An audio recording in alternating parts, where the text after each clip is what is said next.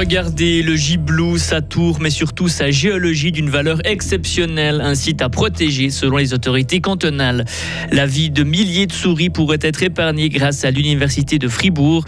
Des maillots de foot du Brésil qui foisonnent dans les rues du pays, mais ses supporters ne sont pas fans de la Seleção. Jair Bolsonaro est leur buteur. Prochain jour avec du soleil, mais des brouillards matinaux, il va faire 19 degrés. Voici le journal de Vincent Douce. Bonjour Vincent. Bonjour à toutes et à tous. Il raconte l'histoire du canton de Fribourg, les géotopes. Ce sont des lieux, des trésors cachés qui nous font voyager dans le temps. L'État de Fribourg publie une liste de ces endroits à protéger. Il y a les Gastlosen, la cascade de Jaun, celle de Grand Villard ou encore le relief du Mont Giblou. Ces géotopes sont des témoins de l'histoire de notre terre. Quentin Foynlonton, collaborateur scientifique au service des forêts et de la nature du canton. On peut prendre l'exemple des roches qu'on trouve dans nos préalpes, qui finalement ont été formées euh, à l'époque des dinosaures. Pour faire simple, on retrouve des traces de vie marine de cette époque-là.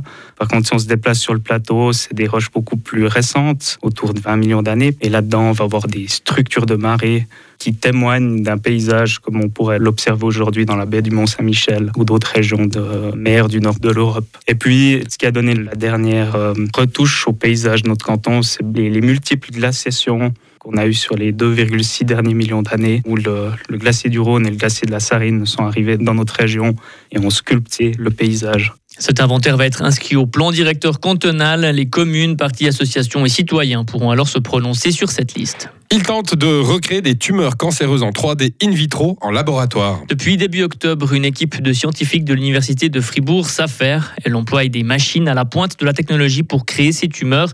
Une approche novatrice. Stéphanie Kaiser est lab manager. Elle parle des buts de cette recherche. Bah, idéalement, à pouvoir recréer des tumeurs. Alors nous, on travaille sur les tumeurs euh, de la peau, qui seraient le plus proche possible euh, des modèles humains, de ce qui se passe chez l'homme, pour pouvoir après éviter de, passer par la souris pour créer ces, ces, tumeurs dans les souris.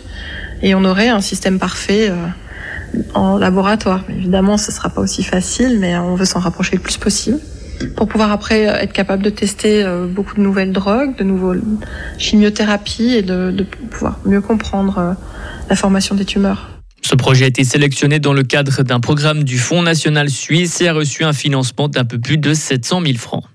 Crédit Suisse essuie une perte de 4 milliards de francs au troisième trimestre. C'est la quatrième perte trimestrielle de suite pour le numéro 2 bancaire suisse. Et cette perte de 4 milliards est largement supérieure aux prévisions. La banque annonce un remaniement radical de ses activités. Des élections fédérales qui ne chambouleraient pas le Parlement, selon un sondage réalisé pour la SSR. Si les Suisses avaient élu leurs représentants au début du mois d'octobre, les Verts libéraux seraient en progression. Les Verts, par contre, perdraient des sièges et ne confirmeraient pas leur progression de 2019. Le premier parti de Suisse reste l'UDC, suivi du Parti socialiste. C'est un effet paradoxal et positif de l'invasion russe en Ukraine. Les émissions mondiales de CO2 devraient atteindre un point haut en 2025. La hausse des investissements dans les énergies vertes et la nécessité de modifier son approvisionnement pourraient accélérer la transition énergétique. Par contre, l'Agence internationale de l'énergie souligne le risque de fracture des investissements dans le renouvelable entre les pays riches et les pays pauvres. Le retour de Lula ou lier son destin avec Jair Bolsonaro pour 4 ans supplémentaires. Le Brésil va trancher dimanche lors du deuxième tour de l'élection présidentielle. Au premier tour, le président sortant d'extrême droite Jair Bolsonaro avait obtenu 43% des voix. Son adversaire Lula avait lui reçu 48%, un résultat plus serré qu'attendu. Et aujourd'hui, le soutien à l'extrémisme et à Jair Bolsonaro est décomplexé, bien plus visible et plus assumé que lors des dernières élections de 2018. Un Fribourg installé dans le nord-est du Brésil, Jean-Paul Elchinger, fait ce constat. Les gens se promènent avec un drapeau brésilien accroché à leur voiture, comme un peu durant des championnats d'Europe en Suisse avec le drapeau suisse, etc. On voit beaucoup de gens se promener dans la rue avec le maillot de la sélection brésilienne, enfin les couleurs brésiliennes.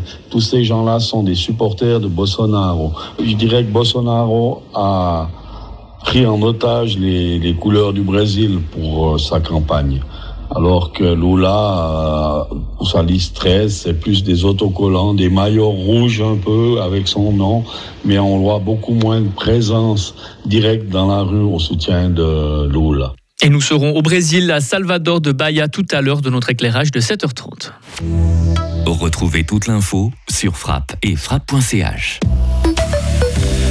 Du brouillard matinal aujourd'hui avec un temps ensoleillé et quelques voiles. L'après-midi, il va faire 19 degrés. Vendredi jusqu'à lundi, on garde le soleil, de la douceur pour la saison et quelques voiles d'altitude. Toujours ces brouillards matinaux.